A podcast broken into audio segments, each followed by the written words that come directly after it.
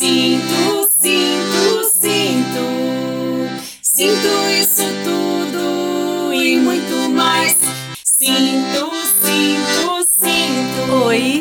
nome é Érica E eu sou a Mariana. e nós somos do grupo Tá na boca do conto. E viemos aqui contar histórias pra vocês. Histórias sobre sentimentos. Ah, e o sentimento dessa semana deve estar aparecendo muito na casa das pessoas nesse período aqui da pandemia, né? Olha, eu acho que tá rolando muito sentimento, mas tem uns assim que certeza que tá acontecendo. Esse sentimento é o medo. Hum, Quem aí sentiu medo nessa quarentena, hein? Ai, você sabe que quando eu sinto medo, o meu coração bate tão forte, tão forte, que parece que vai saltar da minha boca. E quando eu sinto medo, meu corpo todo começa a tremer. Tremer, tremer, tremer, tremer, tremer. E os pelos do meu braço assim ficam todinhos arrepiados. Ai, quando eu sinto medo, eu tenho vontade de sair correndo e me esconder em algum lugar que eu me sinta segura. Como o colo da nossa mãe, por Ai, exemplo. Ai, é o melhor lugar, É né? o Quando a melhor, gente tá tudo. medo.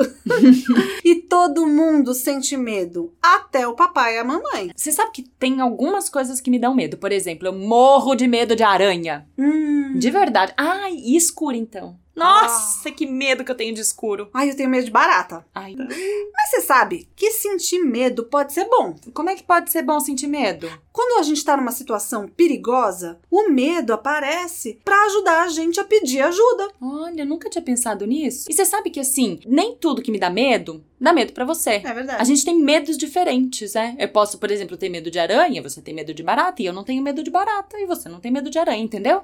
Cada um tem um medo diferente. E conversar com as pessoas que cuidam da gente, nossos pais, cuidadores, sobre esse medo que a gente sente é muito importante. Porque quando a gente consegue olhar o nosso medo lá de fora, às vezes a gente percebe que as coisas não são tão assustadoras assim. Né? E quando o medo estiver assim, bem pequenininho, bem pequenininho, sabe o que, que a gente pode fazer? O Hum? quê? A gente pode dar medo nos outros. Ah! Assustando! Buh! Sinto, Sinto. Era uma noite sem lua. Daquelas bem escuras.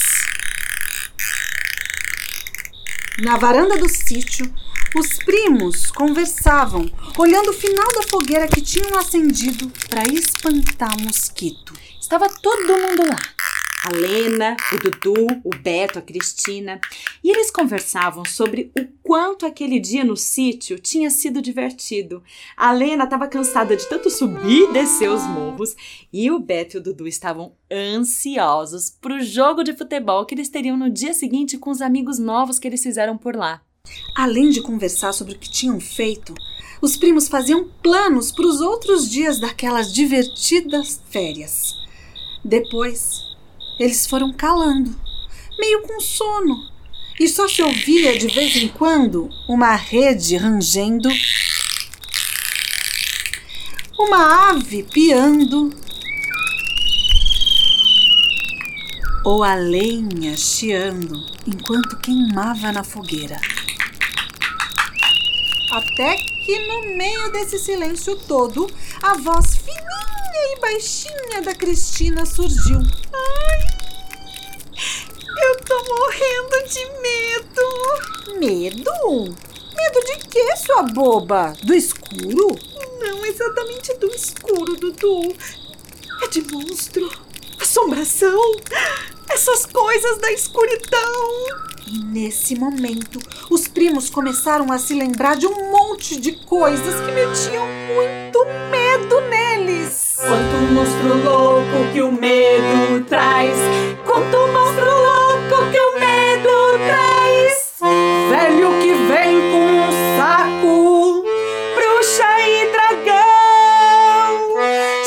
que come criança.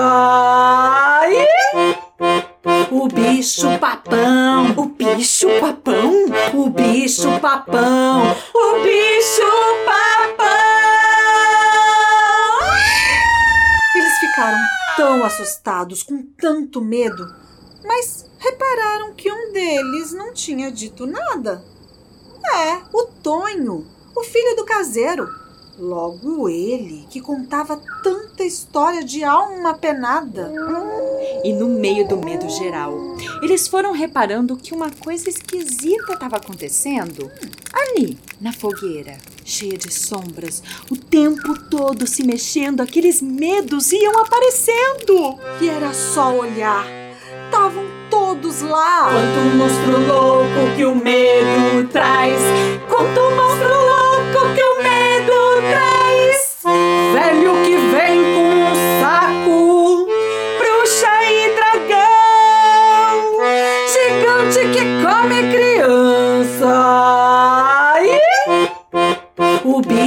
papão, o bicho papão, o bicho papão, o bicho papão.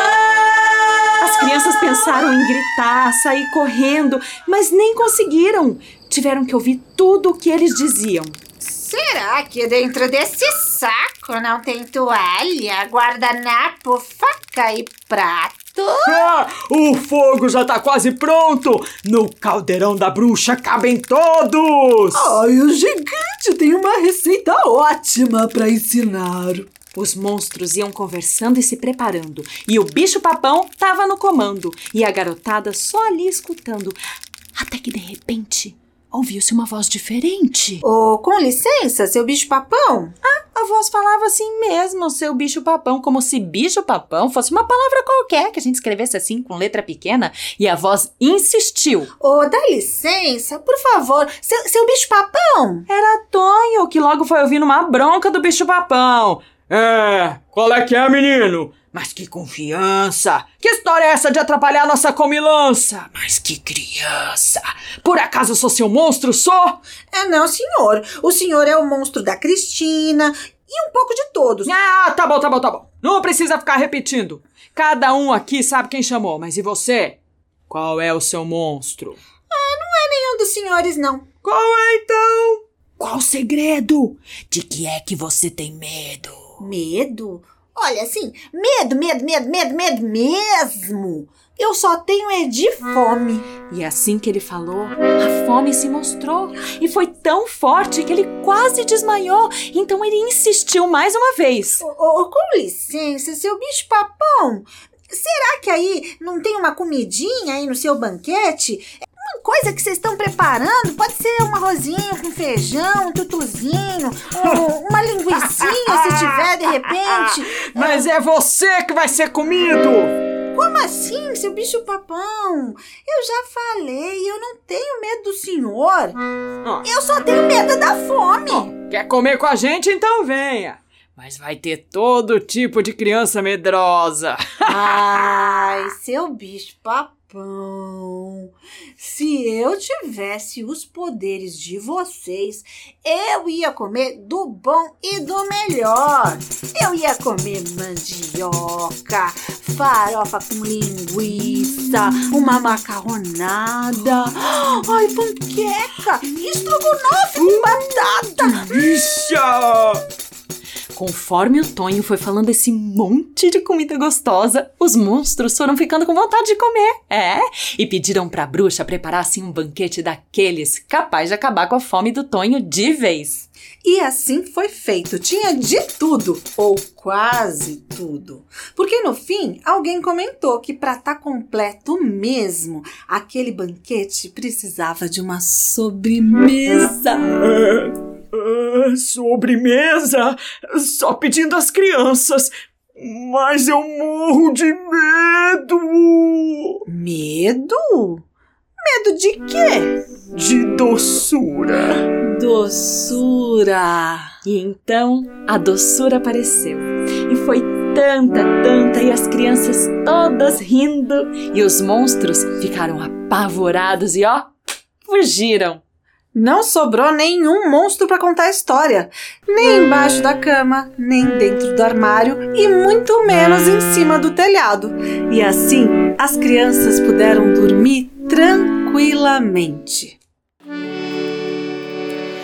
Tá na boca do conto, acabou.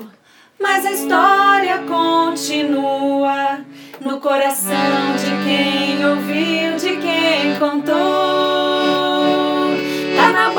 o conto acabou, mas a história continua no coração de quem ouviu, de quem contou.